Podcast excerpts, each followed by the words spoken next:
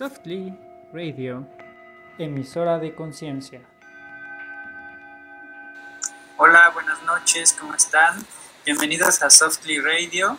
Y pues bueno, el día de hoy estamos con Itzel, estamos con Orki, Orquídea, y nuestra invitada especial de hoy es Angélica.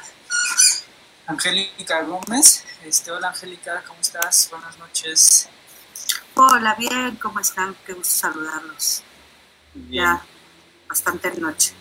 Va a ser una noche interesante. Sí. Y buenas noches, chicas. Hola, Itzel, hola, Orki. Hola, hola. hola. Buenas noches, Angélica. Gusto de tenerte. Este, hoy vamos a hablar de adolescentes y pues vamos a hablar de, de diferentes áreas, ¿no? De, de, de abordar eh, temas que han surgido con la pandemia, características de adolescentes, temas de personalidad, temas de reacción, temas de, pues bueno, escolares, que la novia, que los amigos, que el novio, que todo ese tipo de cosas, ¿no? Eh, la relación con los papás, este, bueno, eh, no, no sé por dónde podemos comenzar, pero bueno, eh, vamos, a, vamos a un poquito a, a recordar eh, quién es Angélica. Angélica es psicóloga, tiene una fundación este, que se llama Fundación ONU, enfocada eh, a temas que tienen que ver con niños prematuros y con los papás de estos niños prematuros. Y pues bueno, Angélica también eh, se ha enfocado mucho en temas adolescentes. Con ella he dado varios talleres por varios años. Hemos dado talleres de sexualidad, hemos dado talleres de emociones. ¿De qué más hemos dado talleres, Angélica? De lo que se nos ocurra. Orientación a papás. Pero creo que los más significativos han sido eh, los talleres que hacemos con los chicos en secundaria. La verdad es que han sido padrísimos porque uno termina aprendiendo mucho, ¿no? Son los mejores maestros.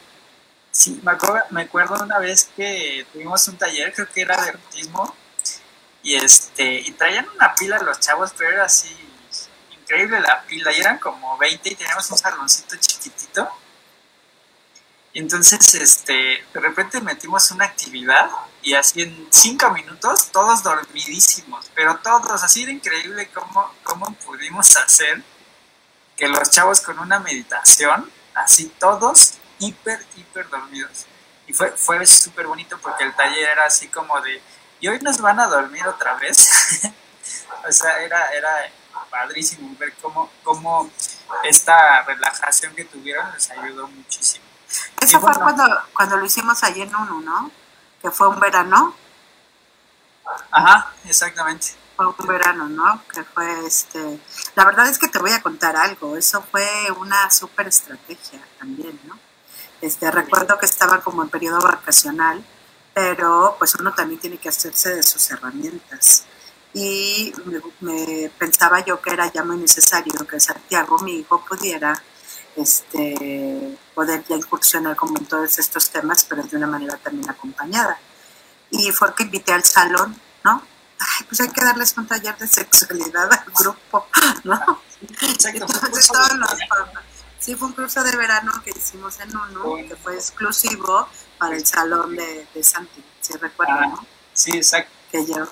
Uh -huh. Que justamente tenían justo este tema de pubertad y de adolescencia, y entonces, pues bueno, de ahí empezaron a surgir temas, ¿no? Este, que de repente me acuerdo que pusimos en una urna como temas de pongan acá sus preguntas, no digan nombre, o sea, no digan quién lo está poniendo, pero pon aquí todas las cosas de sexualidad y unas cosas, este, pues, tanto ingenuas como oye, así como, oye, este niño, ¿por qué está poniendo eso, no?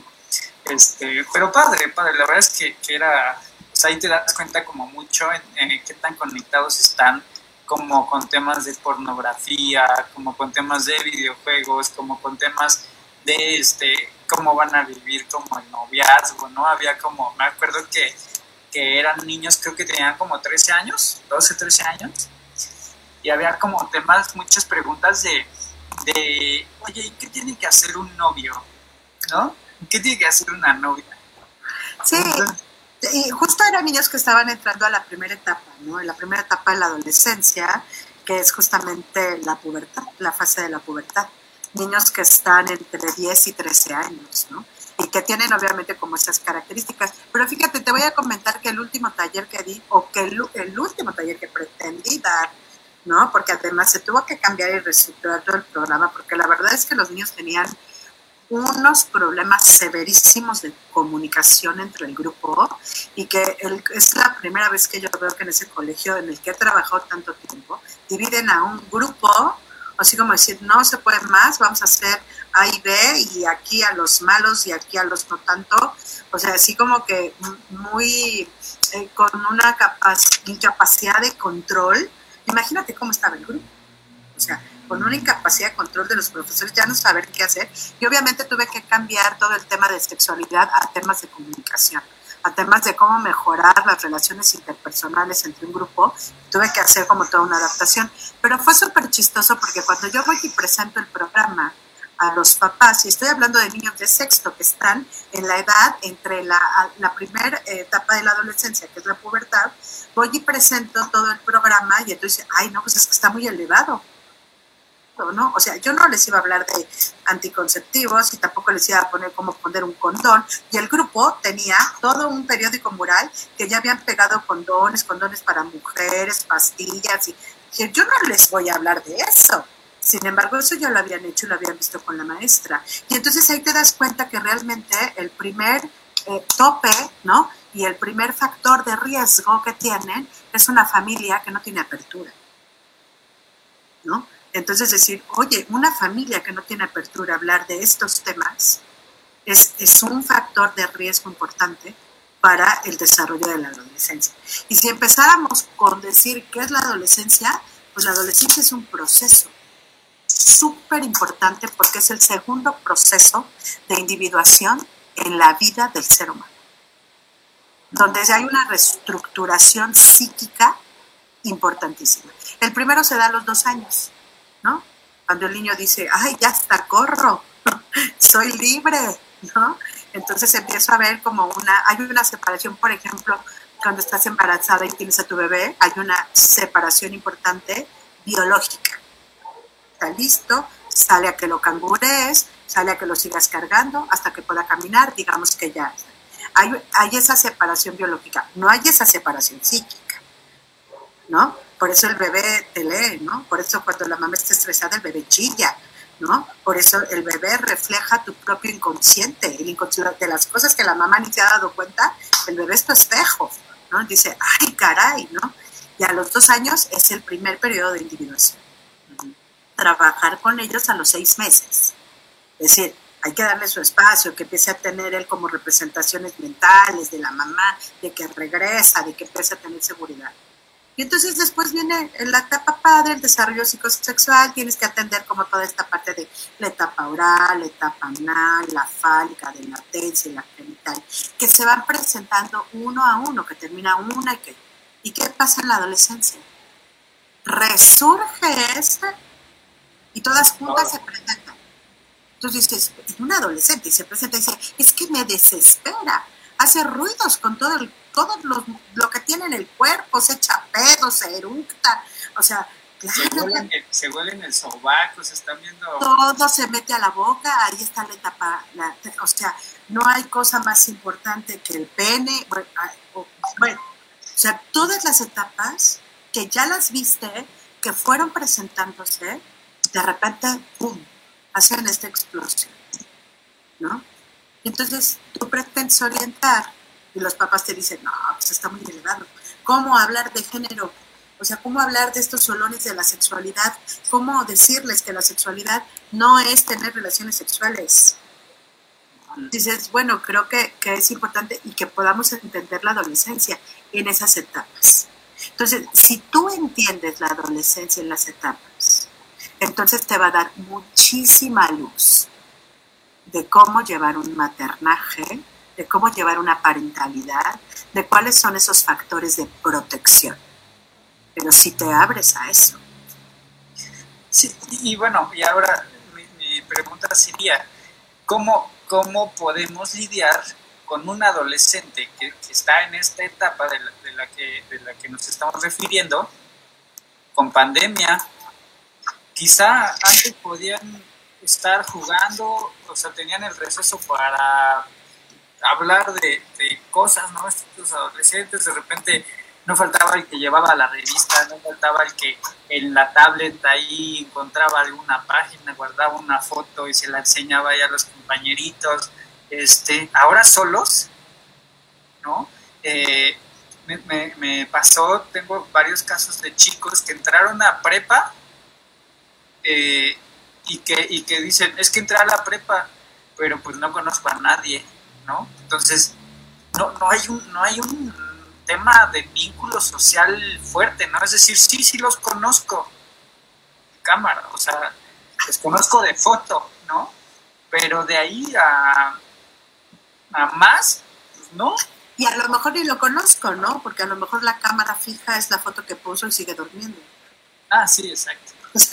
A lo mejor ni lo conozco. Creo que tocaste como que muchos puntos, ¿no? Es entender que este, eh, la adolescencia es este proceso de cambio, de transformación, ¿no? Y que además está supeditado a las interacciones sociales, ¿no? Entonces, creo que es un tema súper complejo, no lo podemos abarcar en esta charla, pero podemos dar una idea como muy, muy general, porque no es lo mismo un proceso de pandemia para un adolescente inmigrante o no es lo mismo para un adolescente que tenga una este, posición económica desahogada, no es lo mismo para un adolescente eh, que no tenga los recursos eh, tecnológicos para poder accesar ¿no? A, seguirse vinculando. O sea, cada historia es diferente, no es lo mismo para un adolescente que surge en la adolescencia, porque es en la adolescencia donde se expresan padecimientos mentales, ¿no? Entonces, obviamente, es, digo, tendremos que reconocer que en la adolescencia hay un abanico, hay una diversidad y que obviamente esto va a impactar, pero sí podemos hablar de generalidades, ¿no? O sea, eh, eh, o sea, por decir, bueno, ¿por qué? Porque entendemos que en este proceso, en este proceso que se necesita nuevamente haber una identificación, se tienen que abordar aspectos biológicos, psicológicos y sociales. Y bueno, yo añadiría ahorita también los económicos, ¿no? La situación también de la historia de vida. Entonces yo creo que, que aquí, por ejemplo, la reestructuración de, esa psique, ¿no? Lo que más se va a impactar es esa psique. Y hoy hemos visto y, estamos viendo ahorita, eh, a lo mejor hace un año podíamos ver las conductas y ahorita podemos ver los efectos. ¿No? Las ansiedades, los intentos suicidas, las chicas que se embarazan más en la adolescencia han incrementado, la violencia intrafamiliar, entonces, primero estábamos viendo que, ay, pues hay estas conductas, pero ahorita ya estamos viendo verdaderamente el impacto. A un año y medio ya de aislamiento, estamos viendo el impacto. Y obviamente, ¿por qué? Porque obviamente lo biológico también está trastocado. Y podemos hablar esta parte de que, por ejemplo, en, la primera etapa de la adolescencia, que es la etapa puberal, hay un duelo súper importante por la pérdida del cuerpo infantil de una reestructuración del reconocimiento del cuerpo, ¿no? En el esquema corporal, en la imagen corporal, si realmente me está gustando cómo se está transformando este cuerpo, ¿no? Y ahorita en pandemia hay un incremento importante en obesidad por el sedentarismo, ¿no? O sea, que aparte que me salga el grano, ¿no? Este, que, que mi cabello se empieza a hacer más grasoso, que empiezo a tener olores así como de león, de zoológico, ¿no? Y aparte obeso, ¿no? Sin la oportunidad de estarme, o sea, entonces en esta parte de, lo biológico, obviamente que hay como un gran impacto. Y el gran impacto que se ha visto pues ha sido esta, esta cuestión completamente este, de enfermedad, ansiedad, intento suicida. Y, obviamente también qué ha pasado, que en el aislamiento se hace más difícil poder accesar a estos derechos sexuales reproductivos, que es algo que empieza a palpitar en todas las células del adolescente, ¿no? Y entonces en este aislamiento tampoco hay, eh, no, pues ya no te voy a estar repartiendo los anticonceptivos, no, pues ahorita no hay tema para que te explique eh, cómo tienes que tener un control natal porque todo es COVID, todo es COVID, y que ha habido un incremento importante de enfermedades de transmisión sexual, Sí. ¿no? Entonces, imagínate, y estamos hablando únicamente de lo biológico. Sí, exactamente. Quisiera retomar el tema de, que decías del duelo eh, en esta pubertad. Antes, eh, por lo menos yo lo recuerdo, que era como el tema de que empezabas a cambiar y, de repente, pues no sé, que empieza a salir el bigotito, que de repente alguien ya se le empiezan a ver los hombros más anchos, que alguien ya tiene pelos en las piernas, feo, ¿no? Que alguien y entonces, pero, pero había como un punto de comparación, porque estabas en el salón y entonces empezabas a ver, ah, mira, a él ya le está cambiando la voz, sí, ¿no? Como ya le salía el gallito, este... Eh, y cosas así como, como o, no sé, a mí me pasó que, no sé, las chicas del salón, de repente ya algunas se volvían, se empezaban a, ver guapas, ¿no? Ay, oye, no, esto, está padrísimo porque en, el, en la etapa de la latencia, en el desarrollo psicosexual, están así como que los niños con los niños y las niñas con las niñas. Pero sabes que también es una etapa, es una conducta muy importante de la primera etapa de, de la adolescencia, este, de la etapa puberal. O sea, hay mucha necesidad de un grupo, pero no de un grupo este, heterogéneo, sino homogéneo. O sea, las niñas con las niñas, los niños con los niños. ¿Y por qué? Precisamente porque también se están como midiendo, ¿no? Bueno, y a ti ya te, bueno, yo he escuchado niños de que vamos al baño, tráete la regla y nos la medimos, ¿no? A ver, a ver quién la, está creciendo más grande y, y, si pones atención como a esas conversaciones, la verdad es que no son malas, ¿no? Es como esta parte de decir, ya me creció el pie, a ver quién tiene el pie más grande, o a ver la oreja, ¿por qué el pene siempre tiene que causar tanta, ay, qué feo, ¿no? ¿Por qué la bubi tiene que causar, o, no sé, habría que verlo de una forma como más natural y en esta necesidad de identificarme y no sentirme solo en el proceso de cambio. Hay días terribles, o sea, había, yo recuerdo que había días terribles en algún momento me enfermé así horrible, me dio temperatura, todo. Bueno, a los, no sé, algunos días fui a la escuela y entonces subía las escaleras y me tropezaba al subir las escaleras porque había crecido. Entonces era, era muy difícil controlar mi cuerpo y entonces me desesperaba y lo peor fue que había una chica que me gustaba y entonces era así como muy penoso eh, ir subiendo escaleras y verte torpe, ¿no? O sea, como quién, o sea, quién se tropieza tres veces subiendo un tramo de tres escaleras. era, era terrible. Entonces, ese tipo de cosas eh, que, van pasando y que aparte sirve como mucho, como la identificación de, ay, a mí también me pasó, ay, a, ti también te está pasando tal cosa, ay, a ti también eh, apenas oí, este, que este, está hablando como con otros chicos y que dijo, ah, no, pues es que a mí cuando me da ansiedad, este, lo que hago es me masturbo y ya me relajo, ¿no? Ajá, y los chavos así como, ah, tú también. Entonces era, ajá, era un tema como, padre, porque, porque al final de cuentas ya lo toman como algo de, ah, pues sí, ¿no? O sea, como, ah, ¿no? Y que, y que, y que de alguna forma está como dado. El tema es que puedan tener obviamente una, pues, una buena información acerca de cómo hacerlo, de los cuidados que deben tener, ¿no? temas obviamente de higiene, temas obviamente de, intimidad, de privacidad, de este, en algún momento me tocó una chica que, que ahorita yo estoy hablando de un aspecto más grande, de 17, 18 años, que tiene relaciones, y entonces un día llega y me dice, oye, es que pues ya una vez ya me cachó y entonces pues ya sabe que tengo relaciones, pero, pero no sé cómo decirle a mi mamá que pues voy a ir a tener relaciones.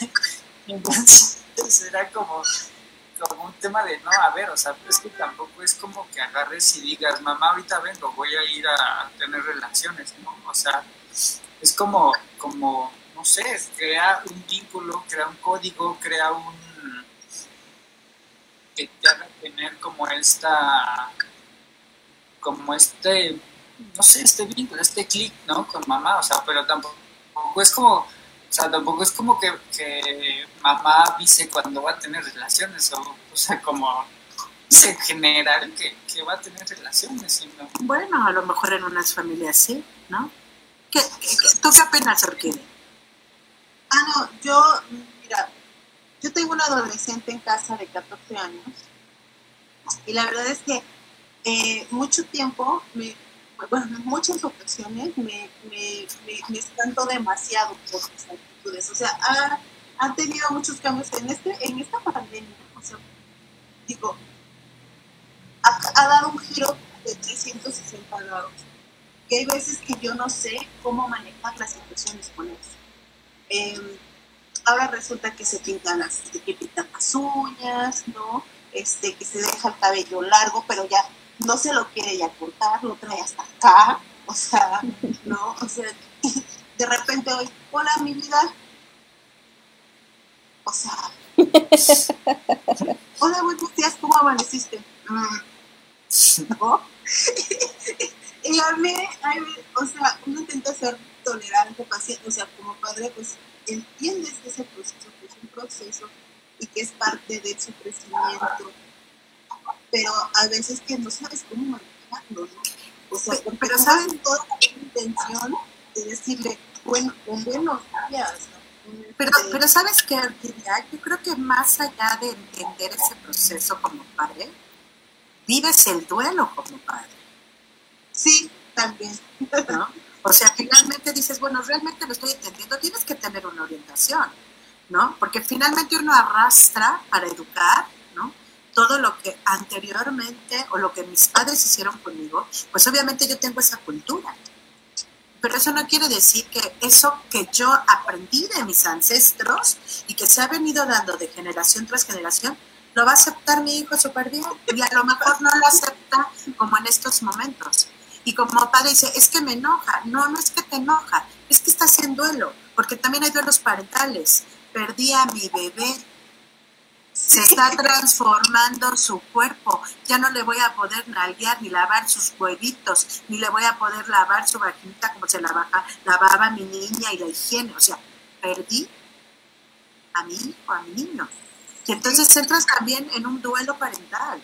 Y entonces a veces te resistes a eso y entonces como yo no quiero perder, entonces te voy a seguir eh, este, poniendo las reglas como, como antes te dominaba y que tienes que ser obediente. Y ahí es donde empieza la lucha, ¿no? Entonces, yo, a mí me gustaría, por ejemplo, ahorita ofrecerles eh, así puntualmente cuáles son las conductas de un niño en fase puberal.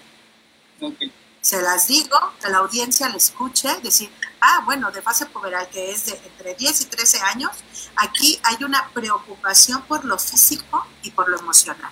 Obviamente, pues está cambiando mi cuerpo. Y cuando hablamos de que está cambiando mi cuerpo, no solamente está cambiando en lo físico, está cambiando en lo bioquímico también. Y está cambiando también en lo psicológico, en, en, las emociones. O sea, también los chicos dicen, híjole, también estoy en duelo porque ya estoy creciendo y ya no voy a ser el bebé de mi mamá, ¿no? Ya no me va a escoger la ropa, ya tengo que volver como más independiente, ¿no? Bueno, les conviene, porque llega, uy, ¿cómo son los adolescentes convencidos? Pero es que esta parte tú lo acabas de decir, no es tanto que les convenga o no les convenga, es que están en un proceso de crecer. Sí, porque ¿no? a veces sí te quieren. O sea, dices, a veces, ajá, pero es que es, esos son procesos como, como psicológicos más complejos, ¿no? Porque uno los puede traducir, ¿no? Así es que ahora le conviene, ¿no? Es que a lo mejor ahorita necesita como más apapacho, ¿no? Se está desprendiendo, también está en duelo. Y hay que entender también como, como esos procesos, ¿no? Hay una reestructuración en el esquema y en la imagen corporal, tienen que hacer este reajuste. Y no solamente en estas habilidades, ¿no? Pero también dice, ay, esto ya no me queda, no se me ve bien. Y, y, justamente en, esta, en este crecimiento físico, hay, de pronto es tan rápido que parecen como simios, ¿no? Como que crecen no de una manera armónica. ¿no? Y dices, ay, se ve como medio raro, creo que es la etapa donde más feo se ve. Nos vemos, ¿no? Nos vemos. Crecen demasiado las piernas y los brazos y entonces sí, este, es como, como, como dices, como changuitos a veces, ¿no? Y eso se requiere.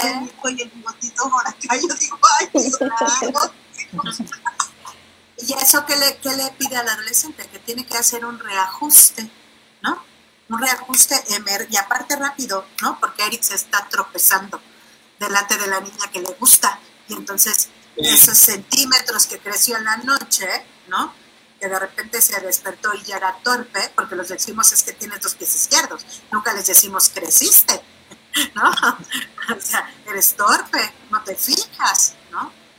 Y ahí es donde uno empieza a dañar lo emocional. No, no eres torpe, creciste, ¿no? Te estiraste. Y wow, qué bueno que sucedió. Entonces ahí es donde, donde uno tiene que ver. Hay, hay estímulos este, a nuevas posibilidades, ¿no? Abrirte a nuevas posibilidades de cambio, tienes que pensarlo. Necesidad de compartir los problemas. Entonces dice, necesidad de compartir los problemas o lo que considero problemas a mis papás. A mis papás vamos a poner sin interrogación. Tengo una buena comunicación con mis papás. La cuestión disciplinaria con mis papás ha sido padre o la cuestión disciplinaria ha sido a golpes, ha sido insultos. Así en lo parental, yo como he abierto la brecha para que esa necesidad de compartir no sea conmigo. Entonces imagínate si hay una violencia intrafamiliar un niño en pandemia con esta necesidad adentro de su casa, va a aislar. Y el aislamiento, ¿sabes qué va a hacer? Lo va a deprimir de una manera importante. ¿No? Es cuando pueden venir estas ansiedades, ¿no? No, bueno, claro. Y, también he visto que de repente hay mucho tema como del cutting, el tema de cortarse, que hay tanta como ansiedad o tanta angustia que hay una necesidad de, de dolor y entonces una forma de la, ansiedad. Ok, bueno, ¿qué más nos ibas a decir? Este... Mm, pues otra de las cosas hay las, las fluctuaciones del ánimo, obviamente en esta etapa, así de que sí me saludó, fueron buenos días, ¿qué, qué quieres? ¿Qué se te ofrece? ¿No? Así como pues yo nada más decía buenos días, pero a lo mejor su fluctuación de ánimo está fuerte autoconciencia de necesidades, ¿no? O sea, sí tengo muchas necesidades y, y, estar así como en el rollo de pensando de que si realmente estoy con las personas ideales para satisfacer esas necesidades. Relaciones grupales con el mismo sexo no las están teniendo. Pobres, no están teniendo su grupo de identificación con el que pueden competir, con el que pueden probarse, ¿no? Movimientos, este, dime. En, ese sentido, yo lo que he visto que la forma en que se suple eso es con videojuegos. Entonces, se conectan en videojuegos, se ponen en línea y entonces ya se reúnen los, los amiguitos y ahí ya es donde empiezan a platicar y ahí ya es donde empiezan a salir estos temas eh, tanto de competencia como de de repente hacer como equipo para ganarle a los otros, este, de repente... Sí, y, y ese es un modo, pero los papás que dicen, no, es mucho videojuego. Sí. Córtale, mucho. Mira la escuela. Ajá. Así, y entonces empieza así como que ya el, el, el este, ya tener como, el, ahorita, el, ahorita todo, todos estos momentos son recursos, ¿no? Son recursos importantes. Y en muchos adolescentes no tienen los recursos, no tienen la tecnología. Es lo que te diga, cada historia es diferente otros, la disciplina es, pues no, no vas a tener videojuego, ¿no? Ni teléfono, ni medio de comunicación. Solamente para la escuela, para que lo alcances y tal, tal. Entonces, toda esta parte de ignorar, o sea, ahorita realmente esto ha sido un recurso importante, entonces los padres tenemos que abrirnos también a esos recursos, ¿no? Tener como esa flexibilidad de entender. Otra de las cosas es, hay una regresión importante también, como tú decías, ahorita es que cuando le conviene, no es que le convenga o no le convenga, es que esté en esa etapa de que regreso a la etapa anterior o, ya mejor me voy a la otra y entonces viene a ver en lo psíquico por alguna angustia me regreso y otra vez le avanzo, ¿no? A la siguiente, ¿no? Entonces está en esa fluctuación, todavía no se ubica bien desde lo psíquico en esa etapa porque si nos damos cuenta desde lo psíquico son muchas demandas, son muchas demandas. Demasiadas. Este, y luego la exploración y también está luchando mucho con el abandono de la dependencia, ¿no? No, pues ahora tú prepárate, no, ya estás grandecito, pues ahora métete tu ropa a lavar y pues ahora dice, Ajá. yo digo que es la etapa del chocolate, ¿no? Que todo les choca y nada les late. Así están en esta etapa. Esas son las características de los niños de la etapa puberal. Entonces, ¿qué podemos analizar? Si ya vimos estas características, ¿cómo está afectando la pandemia, el aislamiento? Sí, claro, hay toda una, o sea, todo se modifica. Se modifica, bueno, en cuanto a que quizá antes lo, lo, solucionábamos de una forma, ahora se tiene que solucionar de otra forma, ¿no? Eh, quizá antes el adolescente podía tener más oportunidad de aislamiento, quizá este, se iba a la escuela y después de la escuela pues quizás se iba con un amigo, quizás salía, no sé, a algún lado y ya después regresaba, ¿no? O había trabajos en equipo y entonces había como esta oportunidad de, de estar con sus pares, ¿no? Y ahora ¿No? Fíjate que en esta etapa puberal, más que necesidad de aislamiento, eh, sí eh, está como primer punto una necesidad social, una necesidad más de estar en grupo. Hay otra etapa, bueno, ya cuando llevamos a la etapa media, ahí a lo mejor sí vamos a empezar a ver la necesidad más de aislamiento. Y aquí estas etapas ya son peligrosas, sobre, sobre todo en la etapa media de la, de la adolescencia, porque como hay una necesidad de aislamiento, a veces podemos confundir esta necesidad de aislamiento con no darnos cuenta de una depresión instalada en un adolescente, ¿no? Entonces ahí ya tienes que, estar bien a las vivas, o sea, si realmente este aislamiento que tiene es parte del proceso de desarrollo y crecimiento, o ya nos está hablando de signos y síntomas de situaciones emocionales difíciles. ¿Y cuáles son los síntomas que nosotros como padres podemos identificar? Porque, ah. por ejemplo, en mi caso, o sea, este, se aísla demasiado. A veces yo lo siento que es incluso excesivo, ¿no? Porque hasta seguro el seguro. Y yo, porque si está entre los 14 y los 16 años, una de las conductas que también se presentan y una de las necesidades que se presentan, hablando también por cuestiones también de, corporales, biológicas, es la exploración. La necesidad de explorarse, la privacidad, la masturbación. O sea, claro que todo eso empieza. Entonces, claro que voy a ponerle el seguro, no me vayas a abrir la puerta y aquí te enseño o, vemos cómo lo hacemos, ¿no? Pero finalmente en, esta necesidad de aislarse, de tener como más privacidad, de que si estoy viendo porno, pues, eh, ¿cómo voy a notar que pueda ser algo patológico si aparte de eso hay trastornos de sueño o trastornos alimenticios importantes, no come o come demasiado o se la pasa durmiendo, hay desinterés? Entonces, una cosa es que, ay, es que sabes que se la pasa tres horas o cuatro, o no sale de su está conectado al video, pero está jugando, pero está haciendo la tarea, este, pero está hablando con el amigo, pero está charlando y que está conquistando a la chava, o está viendo una serie, eso no tengo problema. Lo que quiere es que no lo molestemos y que no nos metamos en su mundo. pero si ya está asociado con otras cosas, y entonces ahí es que, ah, es que está encerrado, ah, es que Fíjate que a mí, creo que a mí ha sido uno de los temas, eh, particularmente no solamente como profesionista, sino también como mamá, que me han dado como mucho temor. El no identificar, ¿no? O sea, yo como terapeuta, que de repente llegue una mamá y me diga, mi hijo se suicidó. ¡Wow! ¡Qué fuerte! O sea, no lo vi. Estaba en la casa y estábamos metidos y se ahorcó o sea, eso lleva un proceso, lleva, lleva todo un proceso, ¿no? Entonces esta cuestión de yo quiero ser mamá y le apuesto a ser mamá y le apuesto realmente a aceptar, identificarnos y a, separarnos, ¿no?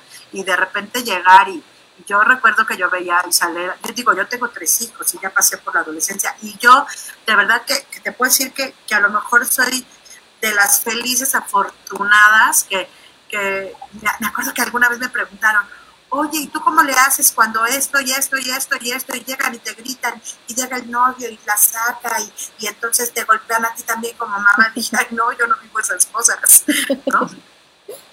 O sea, dije, pues ¿cómo le hago? No sé cómo le hago, porque, porque la verdad la adolescencia de mis hijos ha sido padre que no me haya enojado, que de repente han sido groseros, que de repente no están de humor y que de repente, pero de repente también tengo que entender, bueno, voy a aguantar, voy a entender, porque también se prueban. Entonces dicen, ay, a ver, ve y miéntale la madre a ese, porque hay nada más conmigo. Porque yo sé que mi mamá aguanta, desde lo psíquico yo sé que mi mamá aguanta y me estoy probando. Estoy probando también en valentonarme y estoy probando, ¿no? Esas son conductas normales en la adolescencia. Pues claro que a los papás pone así, ¿no? Sí, justo ese factor que a veces eh, lo, que, lo que no nos damos cuenta es que el, adolescente reta porque está formando una personalidad. ¿Qué tan fuerte es y qué tanta capacidad y posibilidad tiene de formarse como adulto? Entonces, si él no se avienta, ¿no? hacer el contestón, hacer el no va a ver cuánta fuerza, no va a ver cuánta fuerza tiene.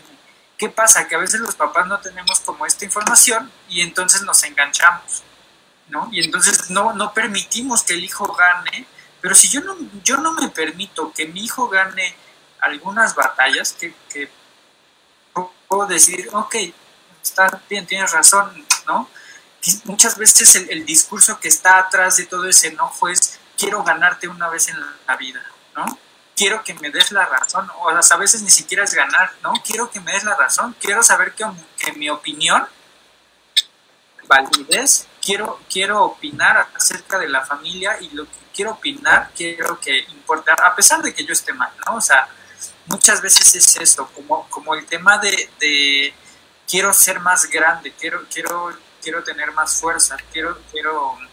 Y, y, de, y de pronto como más allá, Eric, porque de repente dices, ay, ni te tengo que pedir permiso para tener relaciones, así ya con lo que tú haces, ya estamos en la misma posición, porque tú te vas a la cama con mi papá, yo me voy con el novio, ¿no? O sea, yo puedo hacer exacto, híjole, estamos a la par, ¿no? Entonces sí, sí puede haber como, como un rollo así, hay que tener, eso no quiere decir que no pongas límites, desde luego que sí, eso no quiere decir que no necesitan guía, desde luego que la necesitan, ¿no? Ah, sí. Hay que ir entendiendo este proceso. Sí, sí, justamente eh, algo, algo que yo siempre les recomiendo es ir encontrando los porqués, ¿no? Entonces, el porqué de, de esta situación que pasó, ¿no? Entonces, si se enojaron y entonces el niño de repente dio el azotón en la mesa, ¿qué significa el que dé el azotón? ¿Qué significa que el niño le dices, lava tus trastes y dices, no, yo por qué?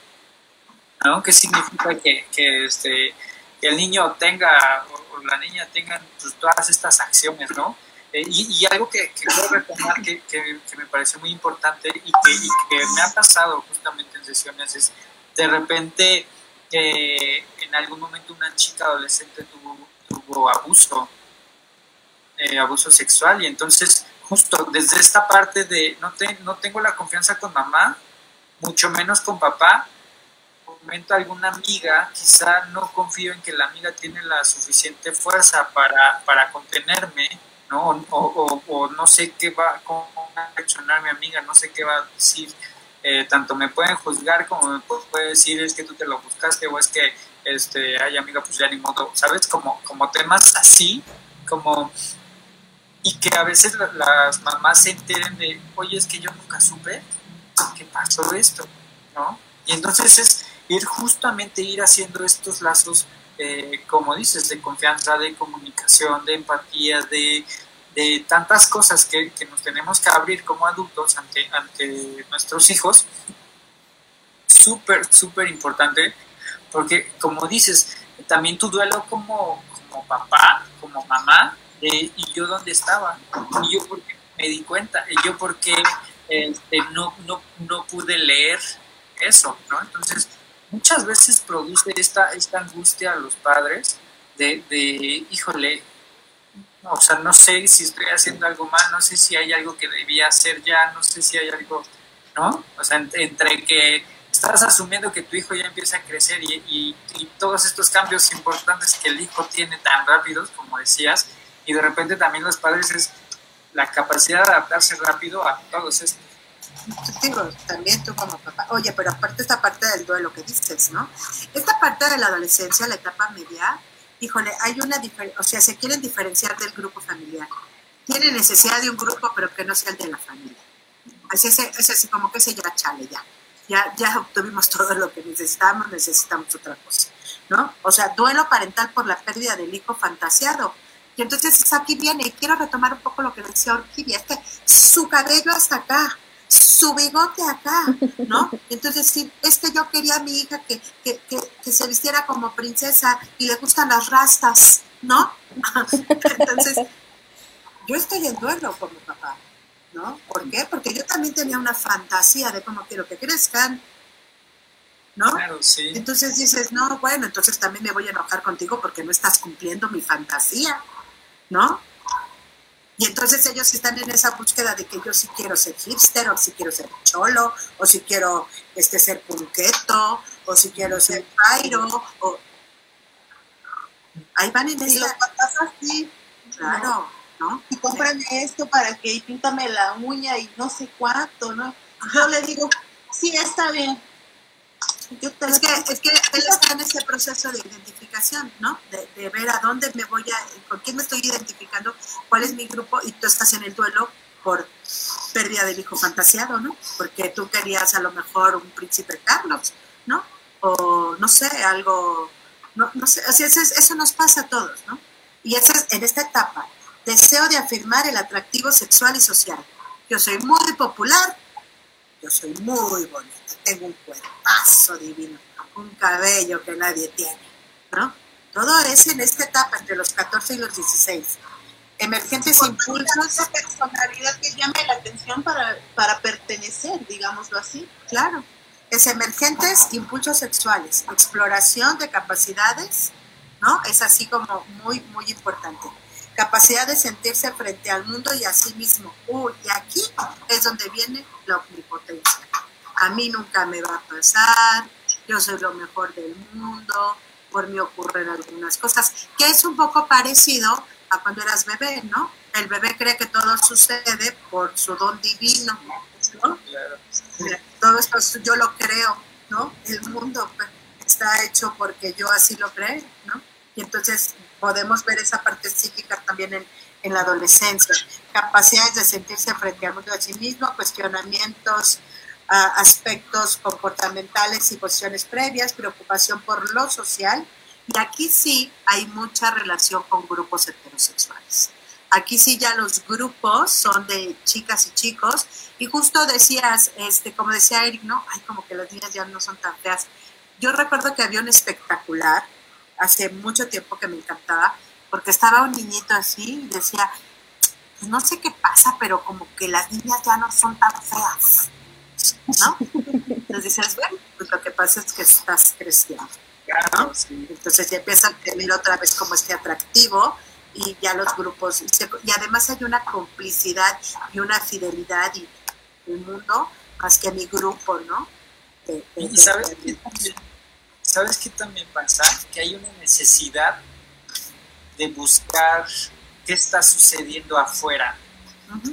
Es decir, como como qué está de moda, qué tendencia hay, qué reto hay, qué challenge, qué este, o sea, como, temas de, no sé, si ahorita tú te metes a TikTok, que cada mes cambia la tendencia de videos y de audios que se tienen que hacer. O sea, de repente antes, no sé, bailaban con una canción y ahora es otra diferente y después es otra y entonces están buscando como cuál es la tendencia para generar esos videos todo un...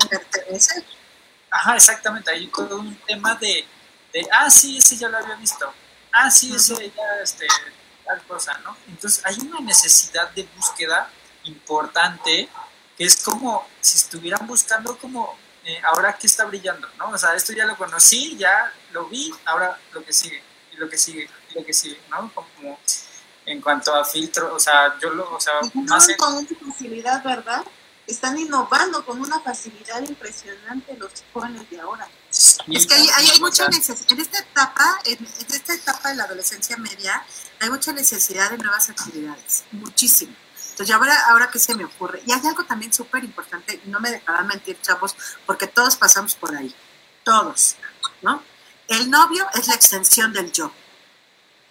Sí. Entre más se parezca a mí, porque yo estoy enamorada de mí, Sí. o estoy enamorado, es la extensión del yo, ¿no? Y además aquí surge también el autocuidado y el cuidado por los otros. Entonces, imagínate estas características en un encierro El de año, de año y medio. Ah, no sabes cuántas rupturas entre amigos ha habido, ¿eh? No era mi amigo, ya nos dejamos de ver, no continuó la amistad. He tenido a muchos niños, ho- hoy día, no antes, no te voy a decir que antes, pero ahorita en este tiempo me buscan más adolescentes ansiosos, deprimidos, que cuando empezaron. Cuando empezaron era padre, que bueno, las vacaciones, ¿no? Hasta ahorita están capitalizando todo lo que perdieron y cómo se han ido retrasando esos procesos. Y nosotros en, nuestra, en nuestro duelo de la pérdida del hijo fantasiado, ¡ay! Año y medio encerrados juntos, mi bebé, ¿no? Y también ocurre un cambio en los papás, psíquicamente. Y entonces no permito que ese proceso de individualización se dé, ¿no? Y recurro a cuidar, a, no respetar tu espacio, a ser invasiva, porque eso se hace con hijos más pequeños. Sí, exactamente. por el, por el, el- el extrañar esa parte de tu hijo, ¿no? De que de todavía creer que todavía es pequeño y todavía estaba con tu... Lo tengo en casa. Yo, A ver, Sí. a, Yo ahí es- todo el tiempo. yo, yo ahí, por ejemplo, eh, trabajo mucho con jóvenes que acaban de salir de la universidad y ahorita con lo de la pandemia sí es, o sea, no siento que sean chicos de universidad, siento que son adolescentes. Cierto. Y sabes también qué pasó, que tuvieron un duelo muy, muy grande. Si sabes cuál fue, eventos sociales importantes como las graduaciones, culminaciones de ciclos importantes, se perdieron.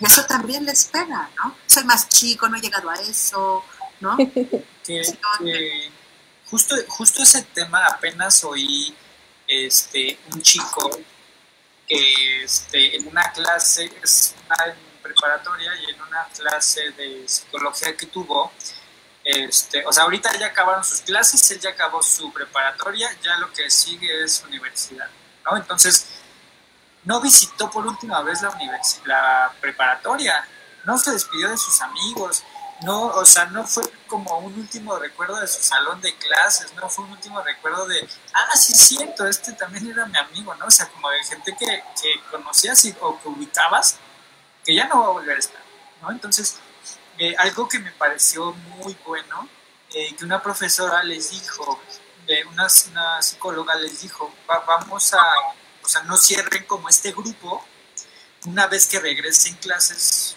cuando tenga que ser, eh, les voy a decir cuándo vienen a la escuela y se vienen a despedir de la escuela, ¿no? Como, como en un acto muy simbólico y me pareció, me, me pareció precioso porque al final de cuentas la, la maestra, eh, la psicóloga, estaba identificando justo esta necesidad de, de cómo me voy a despedir de esta etapa de mi vida, porque es muy importante, o sea, yo actualmente eh, conservo mis amigos de prepa.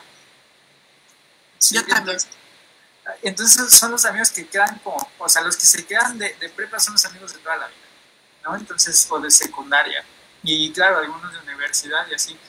Pero, pero considero que es una etapa importantísima, importantísima, y que, y que sí creo que deben cerrar ese ciclo, ¿no? Los chicos que salieron de secundaria, que no se pudieron despedir de, de la escuela, eh, que no pudieron hacer este cierre, eh, justo entras a prepa y entonces no es como que entras a prepa como todos, ¿no? O sea, no es como que ahí ibas con tu mochilita y buscabas tu salón y entonces una nueva experiencia y te ibas adaptando, ¿no? O sea, eso se está retrasando muchísimo porque cuando entren a la escuela, en su primer día de clases, pues muy seguramente solo va a estar el 20% de todos los alumnos, ¿no? Que yo tengo ahorita un chico en terapia que que, yo te decía que el aislamiento también va a pegar, depende de, de la historia de cada quien. Él aparte tiene una situación mmm, como conducta un poco Asperger, ¿no? Podríamos, este, tiene conductas así. Su mayor temor ahorita es entrar a la escuela. Estamos trabajando muchísimas técnicas de, de, comunicación, de cómo presentarme. O sea, imagínate, tengo terror de entrar a la escuela. Sí. Prefiero quedarme detrás de aquí, ¿no? Pero yo lo pudiera justificar como por estas características. Pero tengo otros que no tienen nada y están exactamente en la misma situación. Sí. Oye, y por ejemplo, bueno, aquí yo he notado, he notado eh, eh, que están rompiendo también muchos lazos, como tú dijiste hace un, hace un rato, ¿no? Están cortando amistades, están, y, y en el grupo de amigos que, la, que este, este, la secundaria, que es esa parte bien bonita donde haces los amigos y donde te, todo eso, eh, vives un montón de experiencias y las escapadas, ¿no? Y los eventos que hacen en la escuela y todo eso. Pero ahorita que están todos en aislamiento, empiezan a surgir ciertos cambios, aparte de los comunes de la adolescencia, lo que todo lo que implica los cambios físicos, ¿no? biológicos, emocionales y todo esto, y aparte las rupturas en las amistades, entonces ya... Y por WhatsApp. Este, elimino, el, ajá, y elimino a este y elimino... El, el, ¿Era tu amigo? Sí. No, fue mi amigo, ya no es mi amigo. Se están rompiendo, se están rompiendo todos estas, este vínculo de amistad con los compañeros y entonces llega a ser preocupante porque, por ejemplo, ahorita regresan el 7 de junio a, a, a clases y todas las... Y, y todas las relaciones rotas. Exacto. Novio, de y, amistades, y no quieren regresar. Es eso. Porque ya los amigos que eran antes sus amigos, con los que se la pachangueaban, con los que se tiraban en la banqueta, ¿no? A comer papas y, y, lo, y no sé, el jugo, el refresco, lo que sea, ya no van a estar. Entonces ya no quieren regresar porque. Just, justo es esta parte de, dar esta estrategia de poder lidiar y aceptar las emociones, ¿no? De poder hablar de, de las emociones. Ese, esta sería como, como un factor de protección. ¿Qué tanto yo me estoy vinculando con mi hijo como para poder eh, hablar, exprésate, siéntete? O sea, para incluso decirle, la mejor manera de superar esto es darle apertura a tu emoción, sentir la tristeza, sentir el coraje, porque entonces nada más se desfoga así, se canaliza de forma diferente. Sí, efectivamente, hay mucha ruptura ahorita de que, ah, no, ya no es mi amigo, ah, no, pues es que ni me peló, ah, es que no me contestaba, ¿no? Y lo he visto en niños de 10 años, lo he visto en niños de 16, lo he visto en chiquitas de 13 años. Es que me di cuenta que de todo mi grupo, pues nada más como con un esconablo y las de otras mejor hay que eliminarlas. Y eso nos habla realmente incluso de la depresión que empiezan a tener. Entonces, es esta parte de aperturarlos y decir, si tú estás notando que tu hijo está rompiendo también con esas relaciones, oye, ¿de qué te diste cuenta? ¿No? Oye, ¿qué pasó? ¿En qué no se pusieron de acuerdo? Y mucho también es hablar en ellos en relación a que no es lo mismo platicar. Por lo, yo ahorita me siento muy cómoda con ustedes, estoy súper agradecida de verdad de estar con ustedes, de verlos, de charlar, de ver sus expresiones, su emoción, que leerlos por WhatsApp. Claro. Así, pero ya, ya es como se comunican ahorita. Pero ¿no? ¿qué pasa, por ejemplo? Porque yo, yo lo he estado notando y en, el en todo lo que fue del año pasado y en, y en el transcurso de este año, es que los chicos, aparte de este aislamiento que están teniendo ya por de por sí por la pandemia, porque también en una, muchas familias se han muerto familiares, se han enfermado, etc., etc., problemas económicos, o sea, es todo un contexto que está afectando a los chavos de ahorita. Y sabes que he notado que ya no prenden las cámaras. La queja constantemente los profesores es los chicos no prenden las cámaras. Es el único vínculo que tienen para comunicarse, para estar en contacto con el exterior, ¿no? Con los profesores, con los compañeros. Entonces, al principio todos, ¿no? Y escribiendo en el chat del, de, de, ¿no? Todo el mundo y haciendo esto, poniéndose filtros. Bueno, era una locura, ¿no? Los primeros cuatro o cinco meses.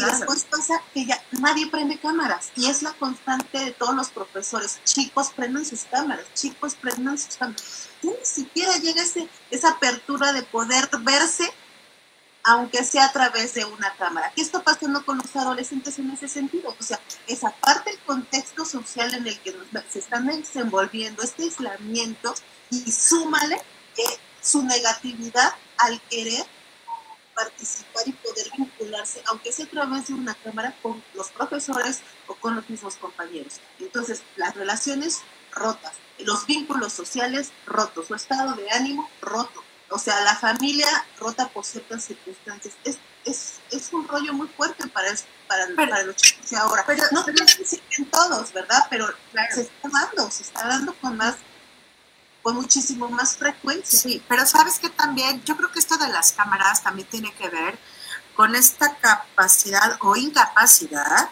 de haber llevado un orden y tratar de haber llevado una organización y que no se perdiera. Dar estructura en momentos de crisis es súper importante. Entonces, algunos chicos no prenden las cámaras porque la clase es a las 7 y se levantaron al 5 a las 7 y están en pijama. ¿dónde quedó la estructura? O sea, ¿dónde quedó? O sea, si tu clase es a las 7, nos seguimos levantando a las 6, te sigues bañando, sigues desayunando, te sientas a tu clase, ¿no? Te vistes, o sea, te arreglas, ¿sí? Tienes tiempo, no pierdas eso. Todo aquello que no puedas perder y que puedas conservar es importante.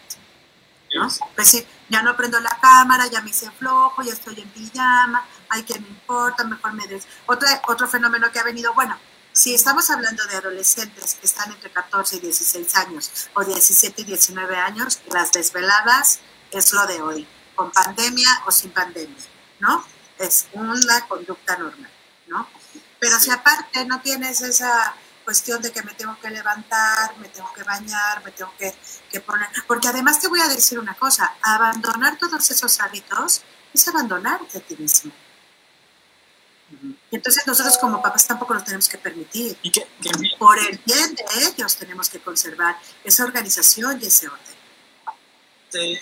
y, o sea, escuché también que justo era como, como, por ejemplo, en las chicas sí había temas de más preocupación de, ok, antes de prender la cámara ya me maquillé, ya me vestí bien, ya, o sea, por lo menos de la mitad para arriba ya estoy un tanto presentable y también se ha perdido. O sea, he escuchado eh, temas más de este prepa de, oye, antes por lo menos se paraba media hora antes, se, alisaba el pelo, este, se ponía el maquillaje, se ponía... Ahora ya ni eso, o sea, es como ya se van despertando, se van quitando así como todo la, la gaña, no sé. pero, Es que, pero es que, no hay motivaciones. Exactamente. No hay motivaciones sociales. Y te voy a decir una cosa, y no nos podemos solamente aterrizar a esta motivación de querer tener un círculo social, ¿no? Vamos a hablar también de los aspectos educativos. ¿A quién le gusta? ¿A quién está aprendiendo? O sea, este proceso de enseñanza-aprendizaje está completamente loco, no estamos acostumbrados a eso. Ni el maestro se siente cómodo, ni el alumno está recibiendo nada. Hay algunos que les cayó muy bien el método, sí, tampoco podemos generalizar, ¿no? Pero a la mayoría, o sea, no quiero, no entiendo, me aburro, no quiero saber nada, no quiero escuchar, ¿no? Entonces creo que se, perdieron muchísimas motivaciones. justo, yo lo hubiera agradecido hace, o sea, cuando yo iba en la secundaria, que me hacía hora y media para llegar a mi secundaria. O sea, es muy, muy seguramente hubiera estado como muy agradecido. No, yo creo que no, yo creo que en esa hora y media también sucedían cosas maravillosas. Sí, claro, como dices, me hubiera quitado estructura y, y hubiera dejado de aprovechar tantas cosas que hice, o sea, y que pasaban, o sea, y que era increíble, ¿no?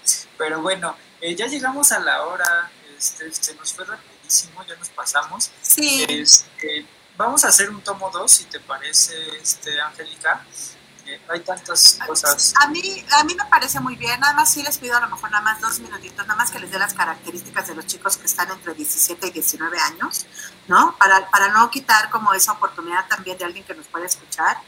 Estos chicos, o esta, en, en esta parte de la adolescencia, la preocupación es más por lo social. y sobre todo por la autoafirmación. Búsqueda de afirmación del proyecto personal social, es una reestructuración de las relaciones familiares, ya, ya no están tan peleados con los papás, ¿no? Ya, bueno, podemos conversar, ¿no? Podemos unirnos nuevamente. Este, tienen más, lo, tienen un locus de control interno, puede, podemos apostar más al autocontrol, ¿no? A estos chicos, exploración de opciones sociales, empiezan a haber cuestiones de trabajo, también en qué me puedo emplear. Este, Ajá, y también hay relaciones de pareja con intimidad, y aquí es súper importante de hablar de, las cuestiones de protección, derechos sexuales reproductivos, abortos, o sea, todos estos temas es súper importante ah, abordarlos, y capacidad de autocuidado y cuidado mutuo también, la exploración de opciones sociales, avances en elaboración de la identidad y grupos afines, este, entonces ya empiezan a decir, mira, todos los compañeros eran bien padres, todo el salón, pero ya en estas edades empiezan a hacer subgrupos en donde me voy a juntar con quien realmente tenga más afinidad conmigo en lo laboral, en lo escolar, en lo social, en la comunidad, ¿no? Entonces, bueno, ya vamos viendo ya aún entrando a un adulto, a un adulto joven, este, y saliendo de la adolescencia. Y bueno, estas son las etapas. Y que también eh, las expectativas de vida ahora son las que ahora generan la ansiedad, por ejemplo. Tengo que entrar a la universidad porque si no, no sé qué voy a hacer, ¿no? Y entonces también el tema de que es difícil escoger una carrera a mis 17 años, ¿no? De, de qué me voy a dedicar ya para toda mi vida. Bueno, vamos a cerrar aquí, yo creo que vamos a tener, o sea, es obligatorio que hagamos el tomo 2 porque hay tantas cosas que nos faltan hablar de los 18 años en, adelante, 17 años, 18, este, porque temas de videojuegos, temas de, noviazgo, temas de relación con los padres, temas de límites, ¿no? Temas de alcoholismo, temas de, de general este, responsabilidad, bueno, no, tantas cosas que hay que hablar. Entonces, bueno, eh, muchas gracias, gracias Angélica, gracias Cicel, gracias Ortiz, estamos en Soft Radio. Eh, vamos a dejar tu teléfono al final en, las cortinillas. Eh, si alguien que nos está escuchando desea una terapia con, este, con Angélica o si en algún momento desean alguna conferencia,